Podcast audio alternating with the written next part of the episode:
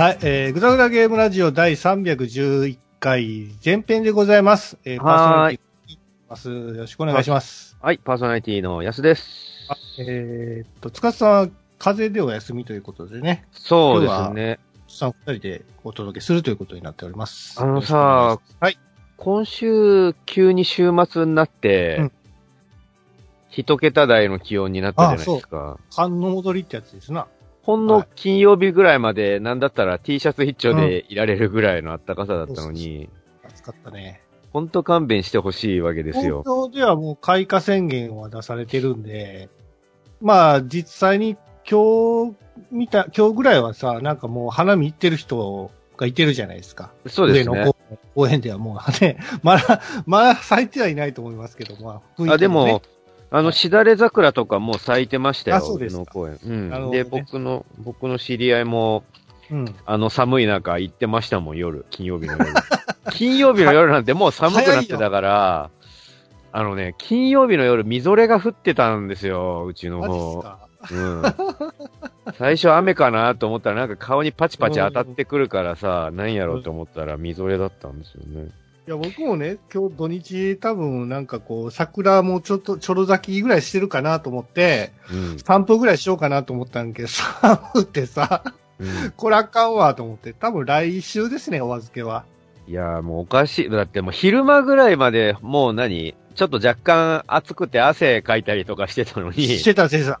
急に夜になってそんなね、みぞれとか降られたりした日にはね、うん体調の一つでも崩すって話ですよ、そりゃね。いや、そうですよ。うん。いやいや、まあそんなわけでね、あのー今日はですね、そうですね、あの映画の話なんですけども、あ映画の話、そう、映画の話でもいいよ。いいですか？あの、うんマーベルのね、2作品が、あの、今、公開中ということで、マーベル、まあはいあの、キャプテン・マーベルの方は僕まだ見てないんで話せない そうあそうですか。はい。僕はあの、どちらも見ました。かあの、スパイダーバース知ってる知ってる、も知ってます。あ、そうか、ツイッターでね、あの、言ってますから、はい。はいまあ、じゃあ、スパイダーバースの話ということで、まあ、ネタバレなしでいいでしょうね。気をつけてね、ネタバレくれぐれもね。大丈夫ですよ。そんなに話覚えてるわけじゃないですから。はい。うんいや、だから余計じゃん。なるほどね。こんぐらいは言ってもええやろ、みたいなのが発生するから、はいはい気を気をつけて。まあ、予告編の映像で見る限りでいいですか？じゃうん。まあ、ぶっちゃけ、その富谷さんの印象としてどうでした？スパイダーバース。あ。いやこれはね、あの、クリエイターやられる方はもう絶対見ておいてほしいなっていう作品だったですね。あの、え、映像としては素晴らしかった。映像がもう、とにかくね、もう、なんていうんですかね、その、今までのディズニーとかでやってたさ、その CG アニメってあったじゃないですか。うん。うん。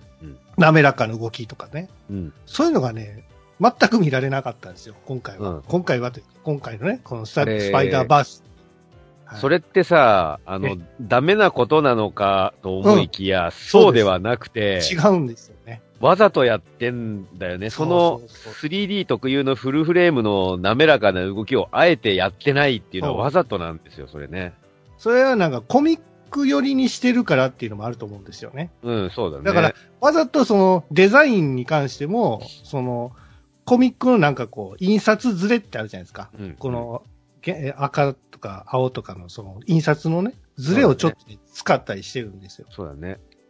吹き出しとかさ、コマは、コマのね、割り方のなんかちょっとしたデザインもそこに反映したりしてるんで、うん。だから、なんやろね、あの、本当にコミック見てるみたいな感じなんですよ。アメコミを見てる感じ。そう、そうなんですよ。今までが割とそのね、CG 映画とかだと割と、アメコミチックな表現とか、あと、あんなね、もうポリゴンなんていう硬いもの、もう日本の CG とかすげえパキパキしてて買ってえな、このああ、そうです。ね、ゲーム中のムービーとかって思うけどはい、それを硬さを感じさせないすごい柔らかい表現とかにして、あすごいね、アメリカって思ってたんだけど、そうね。っからさらに進化して、あうん。もう本当、何 ?3D なの？これ？みたいな感じの表現を そうやそうそう。っちゃって。るから、うんいや、あれよかった、よかった。本当になんか、僕ね、あの、なんだっけ、あの 2D で見たんですよ。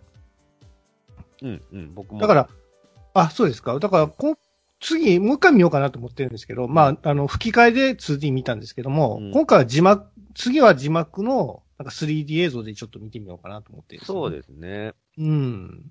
でもね、あの、吹き替えね、全然あの、プロの声優さんがやってるんで、やってたね。すんげえマッチしてましたよね。うん。うまいなっていうか。まあなんかほら、あの、実写の、えっ、と、ヒーロー映画と違って、今回ははいあくまでその、コミックに寄せてあるから、うんうんうんうん。しかも、キャラクターによっては本当に日本のアニメみたいな女の子もいたりするんで、まあ、ちょうどその、そこにね、日本の声優さん当て込むと、ハマるっていうことですよね。そうそうそう。で、まあ、パラレルワールドだからさ、いろんな世界のスパイ、あの、いろんな、えっ、と、ば、場所っていうかなんかこう、違う次元の、えースパイダーマンを呼び寄せるっていう話なんですけども、そうですね。全然ね、さっき言ってた、その、日本の女の子が出てくるやつなんで、絵のタッチがね、全く違うんですよ。うん。あの、主役の、あの、マイルズっていう主役の黒人の男の子がいてるんだけど、その世界の CG と、その、日本の女の子が活躍してるところの世界との CG とは全然違うタッチで、今回一緒に混ざってくるから、そうですね。ある意味めちゃめちゃなんかこう違和感があるんだけども、かえってその違和感を楽しめるっていう作品なんですよね。そう、だからあの、スパイダーハムっていう豚のやつとかさ、う厚、厚さがないんだよね。絵なんですよ、そいつだけ。そう。漫3もう本当に漫画なんですよ。3D 空間にいるのに厚さがなくてペラッとした絵なんだけど、そうそう。それでもちゃんとあの、他の 3D のキャラと絡んだりとうんかしてるからね。だっ一緒にな、ね一緒になんかショットで映ってるからさ、それでもなんか、そちょっとミスマッチはしてるんだけども、そう。それがまたね、味があって面白いんですよ不。思議ですよね。あの 3D のキャラと、その 2D の絵のペラペラのハムの豚が、肩組んだりとかしてんですよ。どうなってんのこれとか、なんかおかしいんですよ、なんか。あれ、お前影ないぞ、みたいな。目をこすってしまうみたいな、騙し絵みたいな雰囲気になってんだけど、まあそもそもがスパイダーバースというもの自体が、その、メタ的な表現で、まあ、アメリカの漫画っていうのは一つのキャラをいろんな作家さんが描くみたいな文化が当たり前にあって、しかも、まあ、それぞれが割と好き勝手に描いちゃうみたいな、だからそれぞれの世界でいろんなアレンジされたりとか、下手したら、それこそ死んじゃったりもするけど、また蘇ったりとか、二代目なんとかみたいなのが生まれたりとかで、それこそ女性版のスパイダーマンが生まれたりみたいなのを、うん。それぞれの作家さんがそれぞれの個性で表現しているわけで、で、当然書く人が変われば絵のタッチとかも違うわけなんだけど、それを、あの、アメコミの世界、そのスパイダーバースでは、それぞれの宇宙があるんだっていう表現にして、それぞれ書いてる人はそれぞれの宇宙のスパイダーマンを書いてるんだよってことにして、それが今回もし一色たに混ざっちゃったらどうなるのっていうのがスパイダーバースなわけですよね。なんかね、おか、おかしいよね、あの絵面は、本う当に。ん。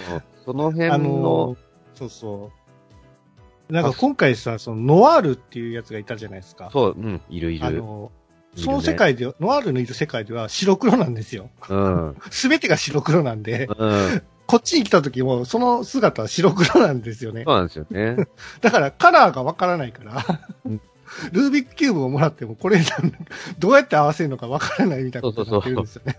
ルービックキューブ渡しても、あの、自分は白黒だから、色ってものが認識できないんですよね、ノワール君。そうですだから、合わせ、あのーまあ、あんま言わないけど、その渡された時は、こういじって、これは何色だ、紫だとか言うんだけど、色が分かってないから全然見当違いねね。言っちゃうみたいな、ね。そうそうそう。うん。いや、これは良かったなぁそうですね。そう、ただ、その、あまあ、うんそう、表現をもう少し追求していくと、うん。まあ、どれだけその、何 ?3D を突き詰めてるだけでも十分今まですごかったのに、うん。それを、今度は 2D に見える 3D ってなんやねんって話なんだけど、そうね。うん。お我々が手書きのアニメで、まあ我々に限らず、もともとは向こうのアニメをね、ディズニーのアニメとかを輸入して、手塚治虫さんとかが、そうであの、構築していった技術なんだけど、はい手を振ったり足を振ったり、その走るみたいな動きの時の手のおば、お化けってよくアニメの技術で言われてる、はいはいはい。残像で手を何本も描くみたいな表現。はいはいありますねそれ、を今回、わざと 2D に見せるために 3D でもわざと、わざわざそのお化けっていうのを別でモデリングして、腕の後ろに何個もくっつけることで手書きっぽさを出したりとか、うん。あとその、まあさっき言った、えっ、と、日本のアニメみたいな女の子、えっ、と、うんペニー、ペニーパーカーちゃんっていう可愛らしい女の子が出てくるんですけどね、日本人から見ても可愛いって思うような、キャラデザの女の子が出てくるんだけど、その子も、もう、日本のアニメに本当に寄せるために、うん、えっ、と、他のキャラはフルフレームで動いているのに、ペニーパーカーちゃんだけは日本のアニメと同じ1秒間に8コマだけで動いてるんですよ。なるほど。あそういうことだったんで。で、しかも、これのすごいところは、言うても、元は 3D だから全部フルフレーム、60フレームあるんだけど、そっから、60の中から、8コマを取捨選択して、ためとか爪とかを調整して置いてってるってことなのね。細かいことしてんな。これ、ね、二重三重に手間がかかることなんですよ。うーん、すこれをねごいね。もう、じゃあ手書きでいいじゃんってところをわざわざ 3D でやって、このキャラだけは 2D っぽく見せたいからっつって、なんか先祖返りみたいなことをより手間をかけてやってるわけなんですよ。そうだね。普通やったらこう、CG だったらさ、レンダリング1回で済むじゃないですか。まあ1回ではないんですけども、まうんあキャラクターだキャラクター、背景やったら背景っていう感じで、まあバラバラでやるんだけど、ある程度簡単に、まあ一発でできるんですよ。うんでもスパイダーバースってみんな個性が、個性があって、なおかつそのキャラクターのデザインも違うし、レンダリングのね、手も違うから、みんなこうねバラバラなんですよ。そうなんだよね。だから、もう本当にもうキャラ分だけの時間がかかるみたいなことになってるんで。そう、なんかもうマテリアルとか、なんかライティングとかも微妙に、ああ違う違う違うね。当たり方違ってるよ、あれ絶対。なんかあのハムとかやっぱペラペラだからなんかさう、ん厚さがない、なんか縁に明かりが全部入ってるみたいな、なんかライティングになってて、ね こいつだけ特殊なライティングされてるとか思ったり。ハム、ハム結構おもろいね。僕、ハムのな、ハムだけの独立したスパイダーマン見てみたいな。ハム今見たら面白いかもしれないうんね。ちゃんとポケットから、あの、でっかいハンマーをピョって出す、そうそうそうね、そう動きもやってたし、はいいやもう、今ね、ポケットからでっかいハンマー出すのはね、シティハンターかスパイダーハムぐらいですから。ハンマーって古いな、それ。そう。昔のやつだから、しょうがないよ。あ、そっかそっか。うん。そう、ただね、あの、僕、ストーリー的な話を言ってしまうと、うん。あの、まあまあまあ、こあの、これから見る人は、あの、楽しみにしていただいて構わないんだけど、うん。正直ね、あの、僕もっと、その、いろんなバースから来たスパイダーマンたちのバタバタをうん見たかったなっていうのが正直なところで、なるほど。あのーまあ、それぞれのスパイダーマンもうちょい立ててくれてもよかったかなと思ったしあんまそのね、バックストーリーとかも語られなかったじゃん、そんなに。あ、その、まあこそれぞれのキャラクターの？うん、まあ、うんあのーちょこっとさ、そうね自分がスパイダーマンになった由来みたいなはいのをちょろちょろって話して、ほんの5秒ぐらい話してくれる。あの辺のくだり、みんな同じっていうやつね。俺も誰々さんを殺されて、みたいな、俺も、みたいな。まず必ず最初に悲劇があるんだ、俺たちは、みたいなこと言ってたけど。で、まあ、それで、まあ、もちろんね、一緒に戦うシーンもあるんだけど、なんだろうな、もっと、僕、原作を読んでたせいで、もっと割とその、みんなでわちゃわちゃ戦うみたいなシーンがあるのかと思いきや、うんうんうん。見てる途中で、おやって思ったんだけど、あの、マイルズ、主人公のマイルズ君と父親の葛藤みたいな、あんまね、その折り合いが良くないみたいなところをすげえたっぷり丁寧に書いちゃってるから、まあ、ちょっと長かったわな。またそのなんか親子の絆みたいなのがやっぱそっちがテーマになるんですね。しょうがないと思いますよ。まず、初めじゃないですか。うんだから、あんまり周りのキャラクターを、その強調しちゃうと、主人公が死んじゃうわけじゃないですか。まあね、確かにマイルズ君はすごい、あのーね、もともと、なり、なりゆきでスパイダーマンになる子なんだけど、もうダメダメで、特殊能力は持ってはいるが自由に操れないみたいなね、感じで、うんちょっとダメな子だったんだけど、それが最後は、みたいな感じで、そうそうそうそ成長していくところも描かれていたんだけどもね。う。うん。いや、僕は、あれはいいと思いますよ。あの、ストーリー展開というか、まあ、ストーリーの内容はそんなに、まあ、その、ごちゃごちゃしてなくて、一本化してたから、あの、見やすかったなっていうのは正直でしたね。で、今回、その、今回の一本目じゃないですか。で、もう、こう、多分、次回、二作目やると思うんですよ。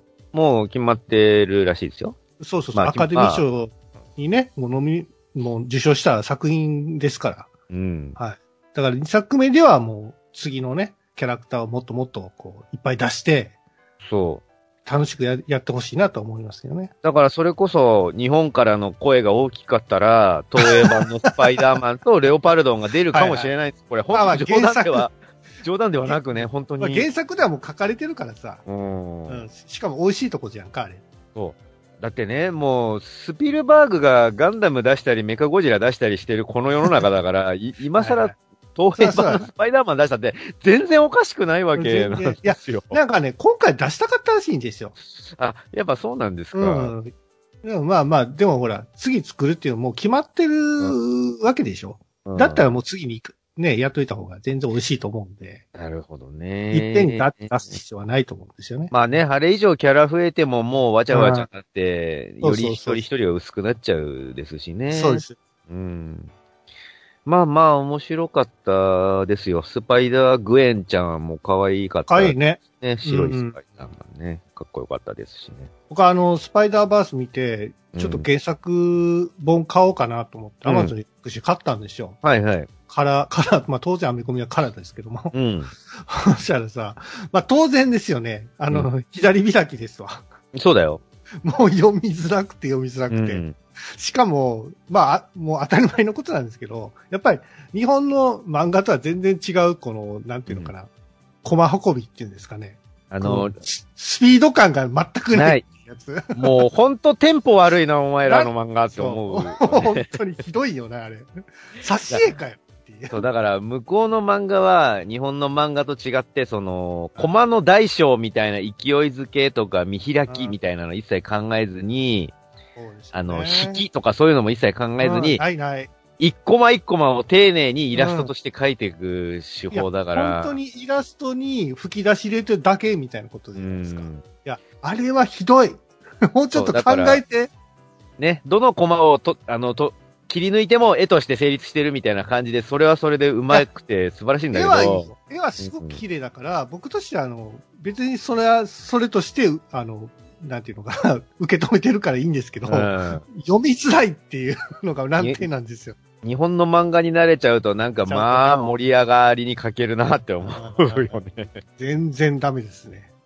いや、な、なんであれ、でもさ、日本の漫画でも結構見られてるわけでしょ？向こうで。そうだよ。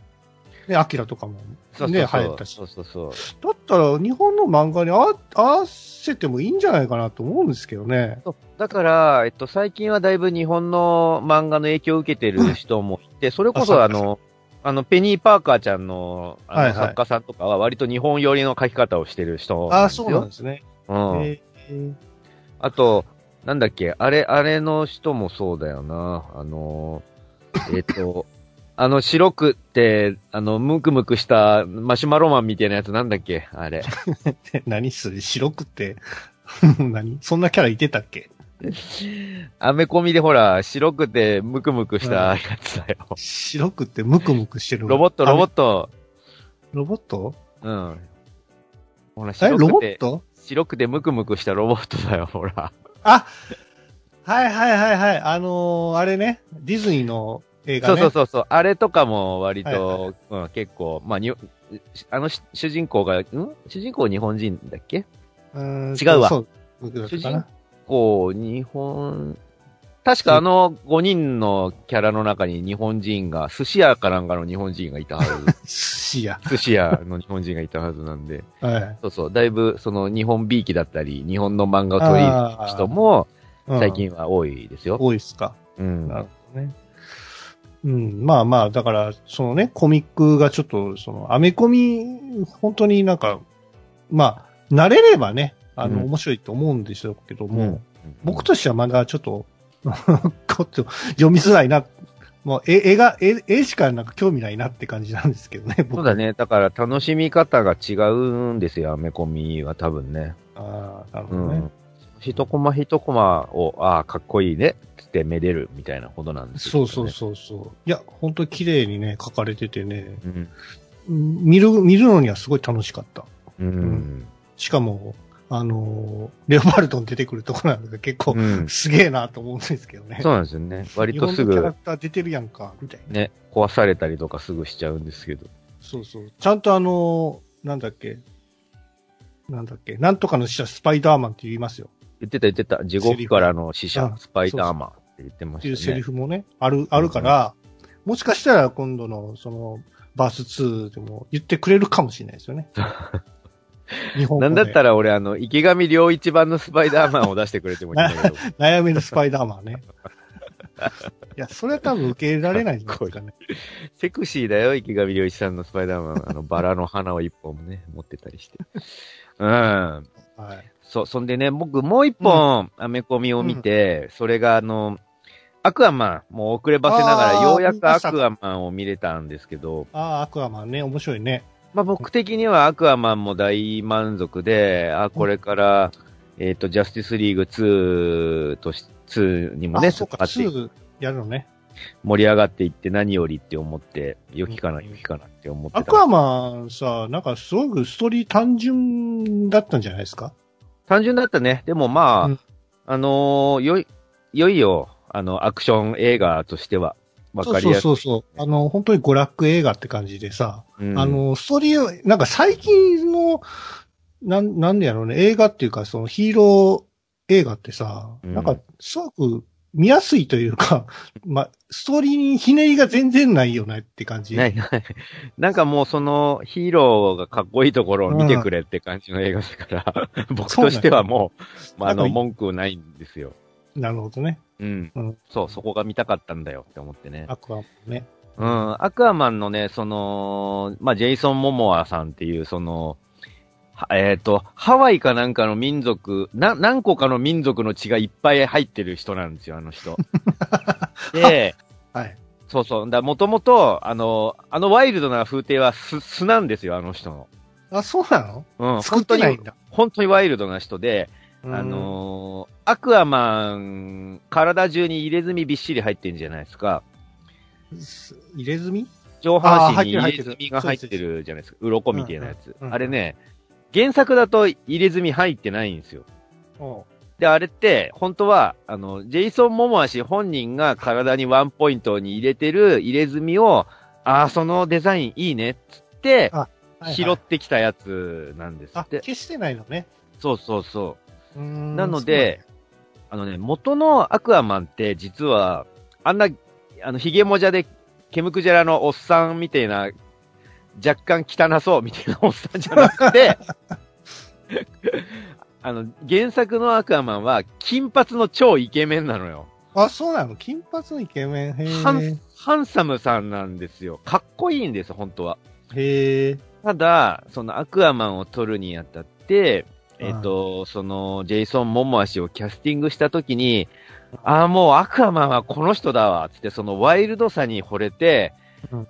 そのワイルドなアクアマンで行きましょうってことで、ジェイソン・モモア氏本人のその入れ墨も採用したし、もう髪も黒のままで、えー髭も生やしたままでいいよってことで、えっ、と、今のアクアマン、あの、映画版のアクアマンが誕生したわけなんだけども、なるほどね。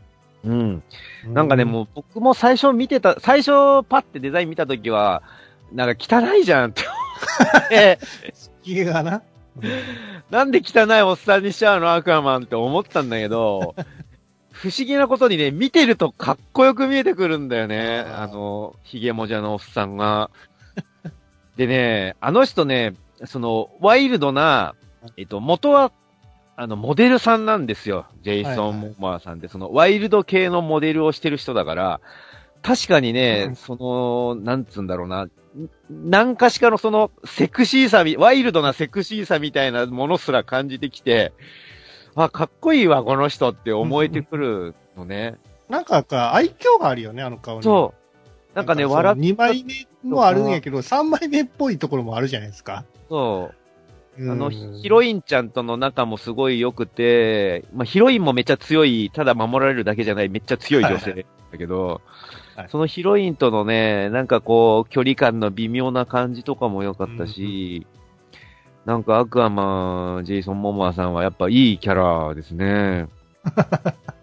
そうね。うんうん結構オーラがあったな、あれは。そう。あの人ね、あのまあ、今向こうですごい売れっ子のそのワイルド系俳優なんだけど、うん。えっと、昔シュワルツェネッガーが、その、パーンって売れたきっかけになったコナン、コナンザ・グレート？うん。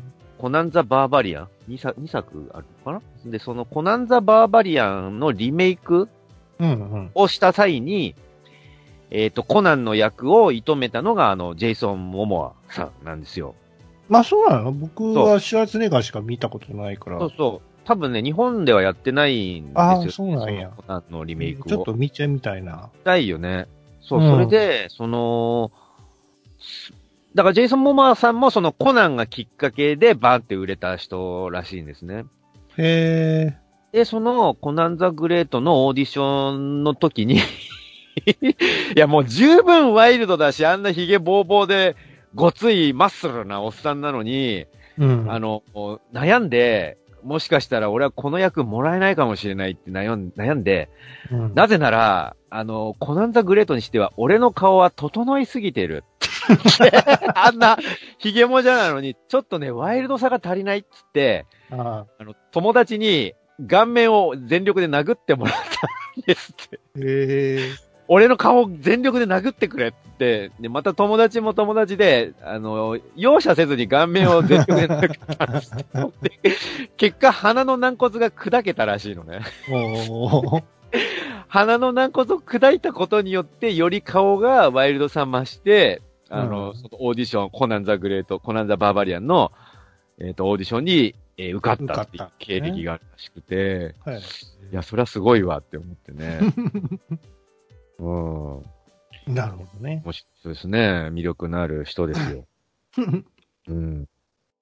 まあまあ、安さん、あの、まだキャプテンマーベル見てらっしゃらないということなんですけどね。評判聞くといいらしいですね、なんかね。あの、うん、僕はもう真っ先に見させてもらったんですけど、あの、よ、よかったですね。ねうん。あの、主役のさ、えーラーソンだっけな？あの、女の子。僕ね、あの、あの、あんまり可愛くないなって思ってたんですよ。うん、うん。うんで、なんで可愛くないのかなって思ってたら、多分、あの、強さを求めてたんじゃないかなって思ってたあ女性って、あの、綺麗、可愛いってやると、やっぱり弱っちく感じちゃうんですよね。あ、そうだね。だガルガドットのさ、あの、うんキャラクターもさ、やっぱり、すごい綺麗じゃないですか。可愛いし。でも、うん強さっていうほどでも強くないじゃないですか。うん。でも、それはやっぱり可愛さを取ってるからさ、綺麗さを取ってたりするから、やっぱりその分では力負けしてる、してしまうんですよ。でも、ラーソンに関しては、もう可愛さ捨ててるから、うん。綺麗さも捨ててるから、もうあと強さしかないんですよ。うん。でもね、このキャプテンマーベルに関してはもう強さ絶対なんですよ。なるまあそうだよね。そうそうそうそう。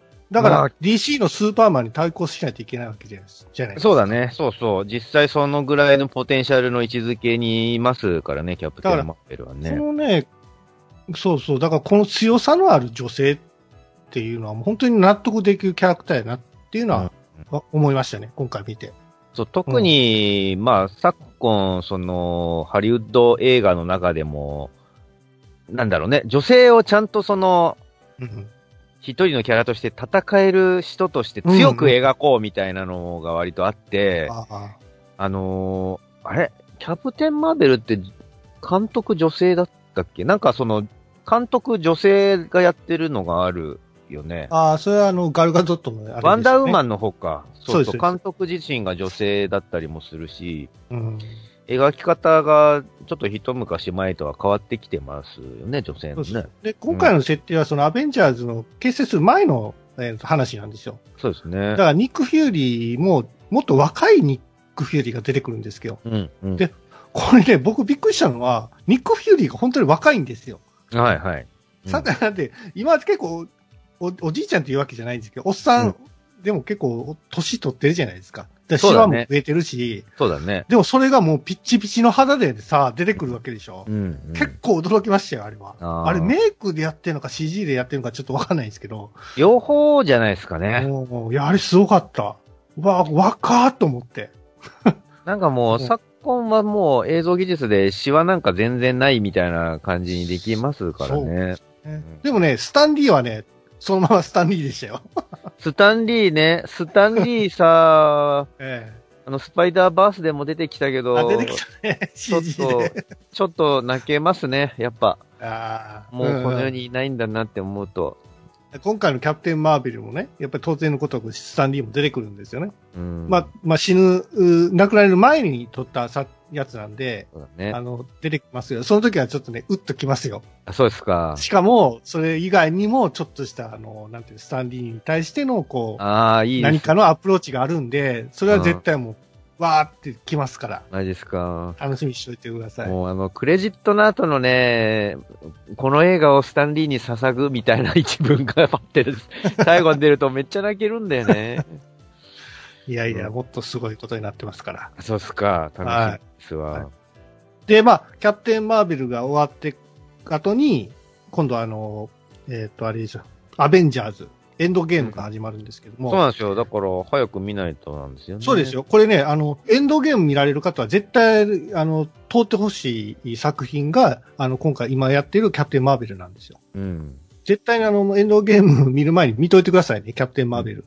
つあの、そうそうそう。なんでこの女の子出てくんな、この女の子誰ってことになっちゃうから、ねエンドゲーム見たキャプテン・マーベル現れた時になってると、一応、アントマンも見といた方がいいと思う。アントマン見といた方がいいですよ。うんうん、だいぶキーになるキャラだと僕は思ってるんでね、アントマン君。そうねそうねん。そう、彼がいてくれるおかげで、あの、すげえ悲壮な世界観にほんのかすかなね、ユーモアみたいなのが生まれてるからね、だいぶ救われてるんですよね、アントマンに。うん、まあ楽しみですね、今年、はい今年もね。そう、その前に、えっ、と、シャザム、D、DC がある。DC コミックのシャザム。ですね、シャザムね。本当になんかアメコミ、今年アメコミ豊作になってるのかな？うん。うん、なかなか対策目白押しなんですけどもね。うん。はい。ぜひぜひ見ていただきたいかなと、そうですね。はい、思っております。はい、はい。そんな感じでもう、もう終わります？えっとね、僕、はい。じゃあ、今日僕が行ってきた、アニソン、えっ、と、アニ、アニメジャパンの話をちょこっと。あ、アニメジャパン。はい。まあ、先週、ね、もし来週行ってきたら話しますよなんて話もしてたと思うんですけど、はい。あの、まずね、あの、今僕、また、金曜日仕事が遅くて帰ってくると、えっ、と、基本アニメジャパンは始発で行かないと、あの、早く入れないので、うん寝ないで僕いつも行ってるんですよ、アニメジャパンには。だから、今この、えっ、と、アニメジャパン土曜日行ってきて、今帰ってきて収録してるこの瞬間もう俺は寝てなくて、今眠くてしょうがないんですけど、はいはい。まず最初にびっくりしたのが、その、えっと、ゆりかもめと、えっと、臨海線どっちかのルートで行くんですね。国際展示場、まあ、ビッグサイトで行われてるんですけどはいも、毎年うん。で、あれ僕いつもどっちで行ってたっけなと思って、うん。えー、まあ、定期の兼ね合いもあるし、どっちで行ったらより安いんだろうって思って、うん。時間はそんなに変わらないはずなんだけど、ちょっと調べてみようって思って調べたら、臨海線の、うん。臨、えー違うわ。臨海線は出たんだけど、ゆりかもめで行くルートが出なくて、あれおかしいなと思って、自分の最寄り駅と、うん。えーと、ゆりかもめだから、国際展示場正門だったわ、確か。そうそうそう。国際展示場正門って言ったら、うん。出ないんですよ。その、あの、記入された駅は存在しませんって出ちゃって、あれ？おかしいおかしいと思って、うんあ、俺なんか打ち間違いしてるわとか思って、その公式ページに飛んでコピペして貼ったりとかしたんだけど、うん。やっぱ出ないわけ。え、うんなんで？と思って、あれ俺なんか勘違いしてんのかな？でも、国際展示場正門、ゆ、臨海線の方は国際展示場で、うんゆりかもめは国際展示場正門で合ってたよなと思って、うんよくよく調べてみたら、うん。ほんのに、に何日か前に、うん。もう、十、えっと、3月の十何日からしいんだけど、うん。名前が変わったんですって。え、そうなの？うん。ええっと。ね、えー、国際展示場正門駅ではなくなって、今は、東京ビッグサイト駅になったんですよ。え、そうなの？そう。そうなんです。だから、ルート検索する人は、え？気をつけないといけないんですね。えー、そうなんや。ゆりかもめの駅名が。。そうはい、えだから今日このタイミングで、ゆりかもめで、その、アニメジャパン行った人はすげえ戸惑った人いっぱいいると思うんですよ。あれない？駅がないっつって。ー、駅がないってすげえなんで。駅なってんのと思って。えー、なんか多分、その、何、国際展示場と国際展示場正門ってすげえ紛らわしいからってことなんじゃないかなって思うんけどあーそういうことなんですかね。でも俺、どちらかっていうと紛らわしいのはね、あの、ゆりかもめ駅の、えっと、お海駅青い海駅と、うんうん。東京のね、何線だっけな、あの、すげえ郊外にある、青い梅って書いて、お梅駅。この二つが、めちゃ紛らわしくて、うん。で、ちょいちょい、えー、その、本当は、えー、最寄り駅が、お梅駅、え、違う、お海駅、青い海駅なんだけど、うんうん。まあ、お台場が近いんで、ライブハウスとかがあったりする。うんうん。それでね、その歌うはずだったアイドルちゃんが、うん。そこで歌うはずだったアイドルちゃんが 駅を間違えて、知ってる知ってる。お海に行かなきゃいけないのを、お梅に行っちゃって、うん。で、お海とお梅の間って2時間ぐらいかかるわけ。山の方にやるんやな。そう、山だから。お梅は山、梅だからね。うお海は海だから、埋め立て地の方、お台場の方って覚えると、まあまあ大丈夫なんだけど、あんま行かない人はやっぱは紛らわしいらしくて、ちょいちょい間違える人がいるんですよ、そこって。で、結果、すい、すいません、ライブに間に合いません、みたいな感じの本番の演者が間に合えへん。演者が本番に間に合わないみたいなのが、割と何年かに一度ペースで起こってるんですよ、これ。はい。だからその、お海とお梅紛らわしいから、その辺を、なんとかお海みたいな、なんとかお梅みたいなのちょっと名前つけた方がいいんじゃねえかなって俺は思ってんだけど。そうなんだな。うん。えで、まあその、あ、なんだ東京ビッグサイト駅になったのね、と思って、まあ検索し直して今日行ってきた、ですよ。でね、はいもう朝6時ぐらいに着いて、まあまあ4時間、入場時間が10時だから4時間ぐらい待つけど、まあ普通って思って、まあ普通だわ、はい、と思ってー、もう耐えられへんわ、俺絶対。もうちゃんとね、椅子とかも持ってってるから、はいはい、4時間4時間って思って待ってた寒なからっ、た？めちゃめちゃ寒いのよ、今日。そうやろうな。朝なんてね、多分ね、2度とか3度とか、そんぐらいしかないよ。3月の末だというのに。しか海風で来てるからな。海風吹くし、しまいにはね、ここでもみぞれ降ってきてたから。また、パラパラパラパラっつってなんか固形物が当たる音がするっつって、みぞれがね、パラパラパラパラ降ってきてね、もう辛いわ、と思って。もうさすがにコンビニに行って、あの、T シャツ、下に着る T シャツ1枚とあと、もう何？北海道？北海道もうここ5、6個買ってきて、体のあちこちに入れてですよ。もう寒さをしのがないと死んでしまうって思って、そんなこんなでね、なんとか4時間耐えて、まあ入場してきたんだけども、うん。全体の印象で言うと、2019年のアニメジャパンは、うん。なんか、一昨年、ん？去年とかと比べて、あまり、これを押す、このアニメを押す、みたいな、うん。これ目玉だよ、みたいなのがなくって、うん。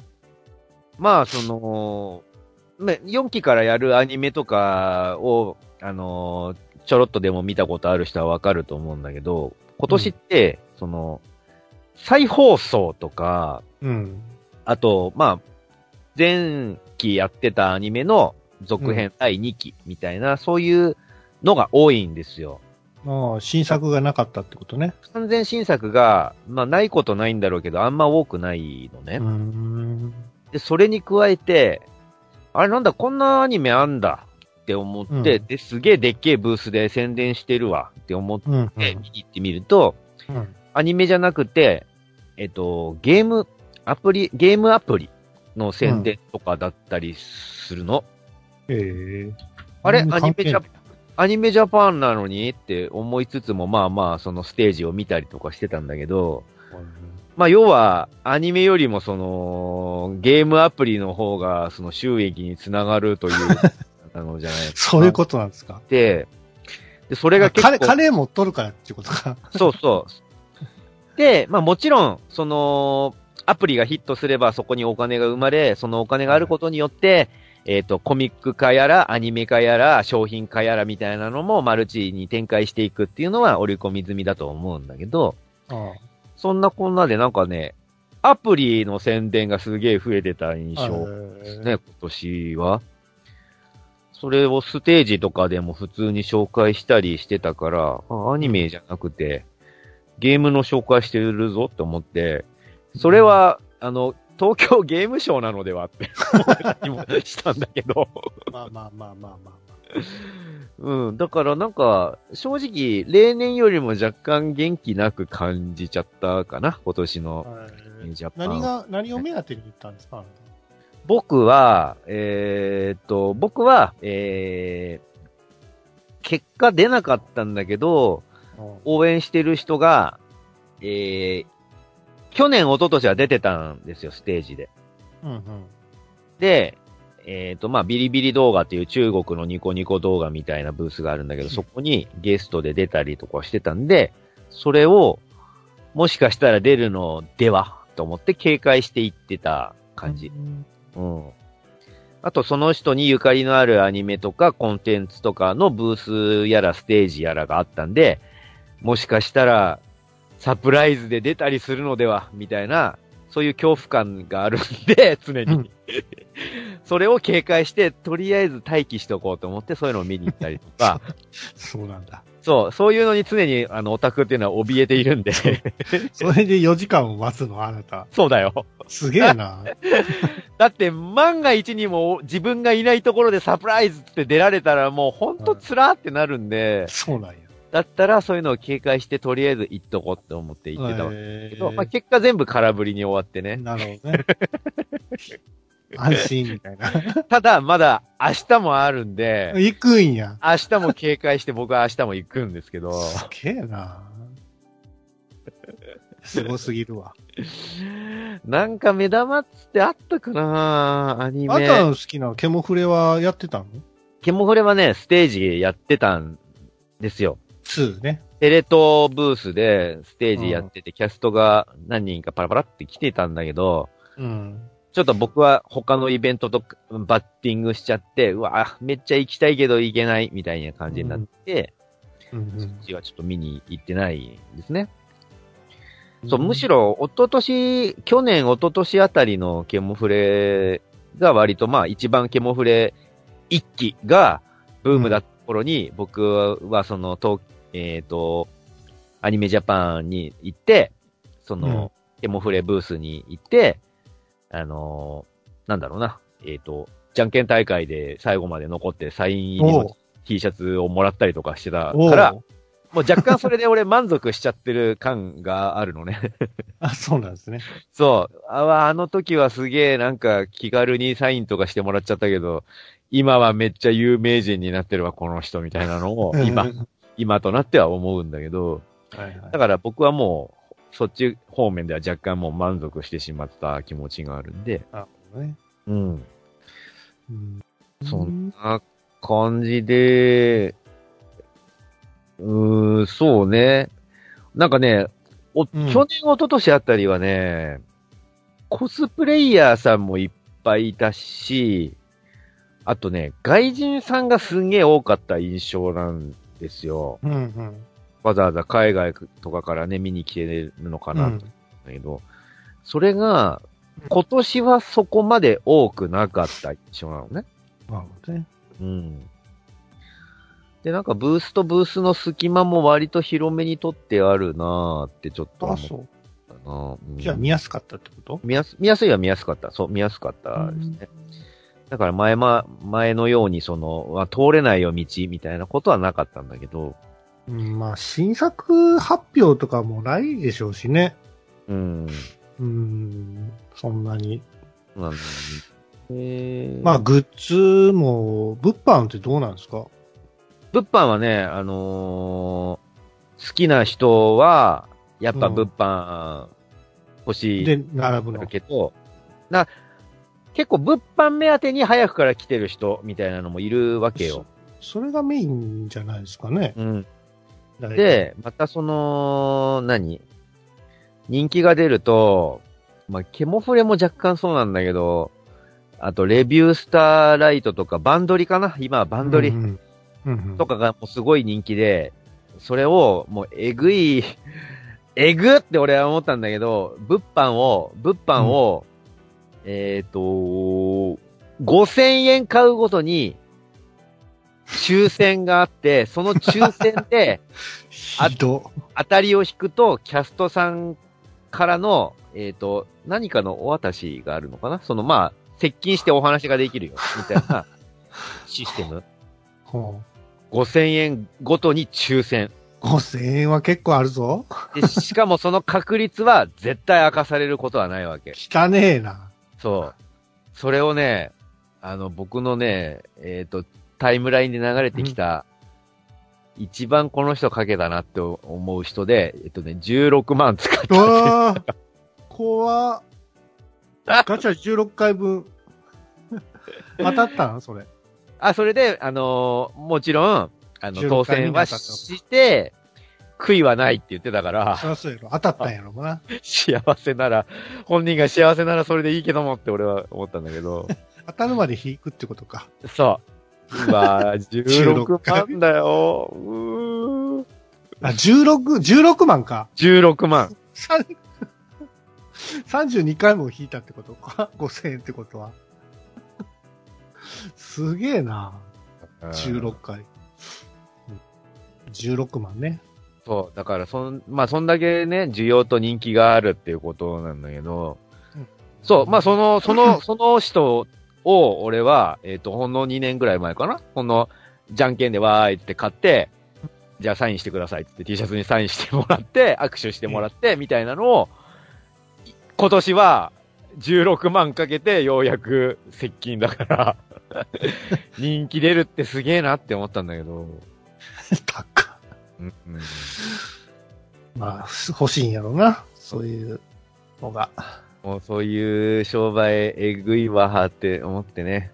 でもまあ、スマホの課金もね、そんなもんでしょ。そうそうそう。だからなんか、まあいいいいですけどね。まあみんな幸せならそれでいいです今けど。はもう来期の発表されているっていうことなのね。じゃ来期ももう、うん、発表されあ、あてる。の、そうなんですね。アニメジャパンの方うんで来期発表で。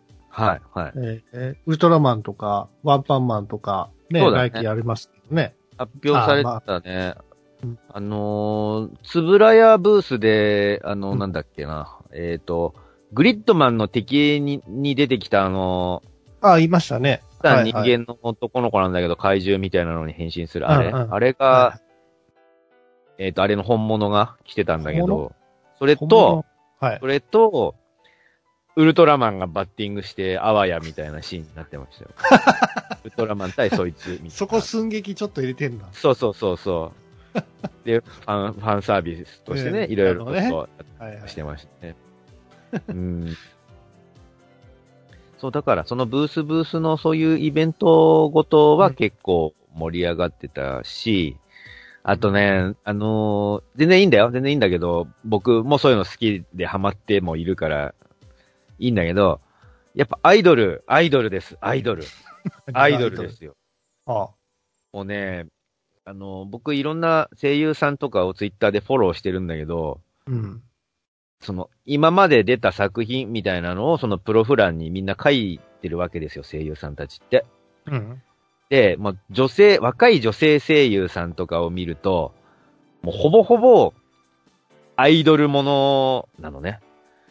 アイドルものの何ユニユニットの一人として入ってるみたいなの。を、タイトルなんとかのな、なんとかの誰々ちゃん、なんとかの誰々ちゃん、なんとかの誰々ちゃん。って、もうほぼほぼそういうアイドルものの、まあアニメやら、ゲームアプリやらの、えっと、キャラをいろいろやってます、みたいな人がすっげえいっぱいいる。そりゃそうでしょ。うん。もう、もうね、多すぎ。もうね、もうなんかね、アイ、まあ、アイドル声優、声優、うん、どっちなんやろね、あの、声優メインなのかアイドルがメインなのかどっちやねんみたいな感じじゃないですか、今は。そうだよね。だから、その、これで作、アニメ自体の作品は多くなくなっていくとすると、もうそれこそ、うんまあ今実際もういるんだけど、メインの活躍の場はゲームアプリの方ですみたいな人も結構いるし、あそうん。う。まあ、バーチャル YouTuber とかもね、そうだね。するしね。で、実際その、若手声優さんって、まあ、もうほぼアイドルなんですよ。や、あの、かうんやってるその活動としては。まあまあ、しうん、歌でう、ね、儲けてみたいなことで。歌を歌って、ダンスもできてみたいな感じで、で、まあもちろん声も可愛いんです。声優さんとしてのトレーニングもしてるし、キャラに声を当てたりもできるんで、その中で、えっ、と、えー朗読劇みたいなのとか寸劇みたいなのをやったりもしてくるんだけど、で、それらがもう基本のスペックとして必要とされていて、大変やな。当たり前のように。はい。で、その中でさらにプラス、えっ、と、もうワンなんか特徴みたいなのが乗っかると、あの、うん。人気が出てくるみたいな感じがね、今はね。厳しいなあまあ、最近のなんかこう、声優目指していこうとしてる女の子ってさ、もう基本アイドル要素がないと、なんか、そうだ。よ。厳しいみたいなことになってるじゃないですか。だってねしかもそれ、女の子じゃなくて、男子にも言われ、言えること男でしょ？子もすごいですよ、今。ええうん大変じゃないですか、それ。うん。あ あ、やだやだ。まあ僕はなろうとは思ってないですけど。なれないよ。いや、もう正直もう、めちゃめちゃ声が良くてさ、アニメ声うまい、うまいっていうかさ、その演技、アニ、声演技がうまいだけじゃ、ね、うん厳しいっていうか、ちょっとかわいそうやね。うんそうだね。そうだね。昔はそれでよかったんやで。そ全然。う。で、声優さんはのびおち、ゃんとかさ。そもそもが、そのね、あのーカメラの前に本人が出てくる職業ではなかったからね、もともとは。そうですよ。うん。んそうそう。そうなんだよね。だからそのなんか、ある程度そういうのが流行りつつあった過渡期みたいな時には、なんだろうね、あの、顔、なんだろう、言いづらいな。言わない、言わないどこうか。あ、声は可愛いけど、みたいな子もいたんですよ、ちら、ほら。うん。でも、でもそ、そういう子たちは俺はすげえ尊敬するのは、ステージ上ではちゃんとその子になっているんだよね、そういう子たちでも。ああの、ファン、ファンたちはその子を、あの、自分を、そのキャラクターであるなんとかちゃんって思って見てくれるから、ステージ上では私もその子にならなければいけないんですって言って、ちゃんとステージ上では、そのキャラになろうとしてくれてたから、そこを僕はすげえ尊敬もしてたんだけど、今は、今はもう何本当に、もうグラビアとか出すの当たり前になっちゃってるんですね、声優さんも。あ、そうなのね。もう普通にあの、ヤングジャンプとかに普通に載ってたりもするんですよ。声優さんのグラビア。はいうんすごいそう。声優界一の美女みたいなこと書かれたりして、誰それ それ誰が決めるのって思いつつも、まあまあ可愛いですけどって思うんだけど、そういうのがね、普通に載ってたりもするから、そういう時代なんですねって思ってね。でも、あのーそういうグループアイドル、グループアイドル声優っていうのも、はいはい。そういうのでもさ、みんな可愛い可愛い女の、き可愛い系の声優さんが選ばれて、うん。たまにこう、たまにちょっと、うん？みたいなやつが、ポンって出るとさ、やっぱかわいそうでね、それ見ると。なんだろうね、でもね、頑張れってちょっと応援してあげたいぐらいですよ、俺も。その、俺思うんだけど、でも、そのグループの中で一人そういう子が仮にね、いたとしても、そのグループ、ユニットに選ばれた時点で、うんその何見た目、外見の可愛さみたいなのを基準に考えると、何かしらその、あるのかもしれないけど、なんだろうね。そのチャンネル変えると、実はその子はすごい、あの、なんだろうね。いいポイントがある子で、いや、全然その ユニットに必要な子だぞ、この子は。っていうのが分かってくるんまあですよ。声はすごく可愛い形あとなんか、その、なんだろう。話すこと、なんだろう、話す内容、話し方、なんだろう、その、その子の性格というかパーソナリティみたいなのが、うわ、この子いてほしいわ、このグループにって思わされる個性を持ってたりとかちゃんとするんですよ。あとこう、後々人気がで出てきちゃって、うんなんか表に出なきゃいけない仕事に変わっちゃうってあるじゃないですか。そう、それもあるんだろうね。あなたの前好きだった、ね、あのアニメでは。あんまりこれ言っちゃまずいか。何？どれ？まあ、まあ、やめておきましょう。はい。まあ、だからそのね、あの、そんなにに、なんだか、こう、なんていうの？し小さなブームやったのが火がついて、うん。あコンサートとかも大々的にやるってことになって、うん表に出なきゃいけない、いきゃいけないっていうと、人はさ、うん。そんなに私表に出たくないっていう人も多分中にはいてるんじゃないかなと思ってるんですよね。えー歌いたくないのにとか。今、今声優になる人はいないですよ。あ、あの、そうです。少し前の声優さんだったら、僕、あの、本当声優さんによよっては、歌苦手なんで歌いたくないって人もいるし、ねあんまその、表に出たくないですっていう人も確かにいたいしる、と思うよ。ただ、今この時代は、もうむしろ率先して出たいみたいなことだと思うんですよ、皆さそうですね。ん。うーん。そうなんですよね。いや、大変だな。うん。で、もうなんか、もう何？その、ちゃんと一人一人にすすぐ割と固定のファンっていうのがつくんですね。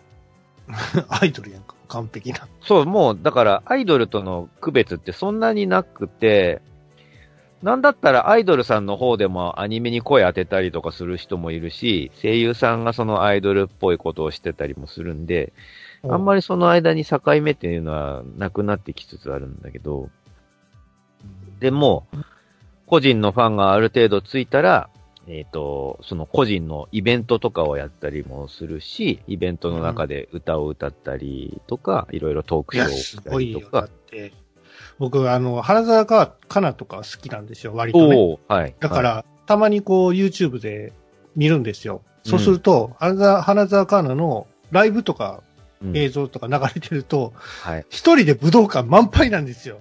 そうだね。びっくりですよ、これ。うん。声優さんですよ。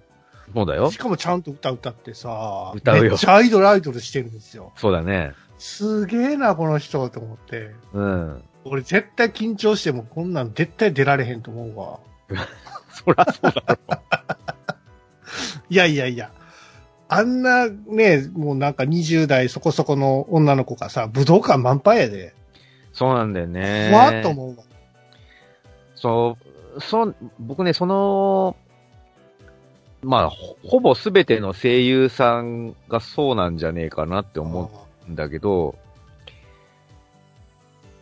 まあ、それをいい点と考えるのか、人によっては、女性として見る際にそう見ちゃうのはどうなんだって思う人もいるのかもしれないが、アイドルとかそのグラビアアイドルみたいな人と声優さんとの違いって、えっ、と、キャラクターというフィルターが乗っかってるかどうかの差だと思うのね。そうね。僕は原沢カーネに関してはね、キャラクター乗っかってないんですよね。それもおかしいんだけどね。いろんな役やってるから。ああ、でもあの子のね、キャラクターもまあ面白いんだけど、やっぱ、うんキャラクターっていうか、その本人がやっぱ可愛いからさ。いや、それは、それは、その何、アイドルあとしてそうそうそう。見てる感じなんですね、僕は。声優さんとか関係なしに富谷さん好みってだけなんでしょ？花沢香菜さんをそうそうそう女女性として好きっていうだけなんでしょ？ただ単に。好き、まあまあまあまあ。そう。で、声優さんのファンっていうのは、その、うんまあもちろん、あいあの、ご本人が可愛いとか面白いとか、うんいうのもあるんだけど、やっぱ大抵、好きなキャラっていうのがあるはずなんですよ。で、ねまあいろんな役をやってるにしろ、そのそれぞれの役が好きっていう人がいて、それをその人に、あのーまあもちろんキャラクターと声優さんが別っていうのは分かっていますよ。分かってはいるけども、うっすらフィルターを乗っけて見ているんじゃないかなと思うの。そうなのかな。そういうことによって、えっ、と、アイドルさんとかグラビアアイドルみたいな人とは微妙に、えっ、と、違う、なんつうんだろうな、その、まあもちろん生きてる我々と同じ人間なんだけど、うん。えー若干の非現実感というかファンタジー感みたいなのがあると思うんですよね、声優さんって。うんうん。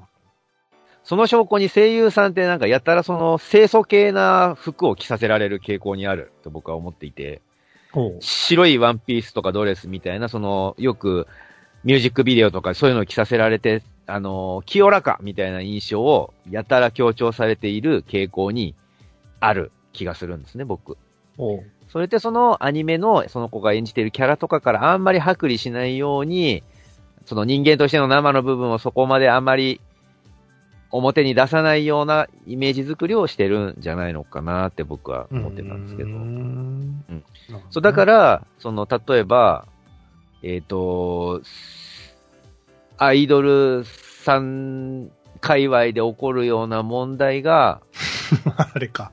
うん。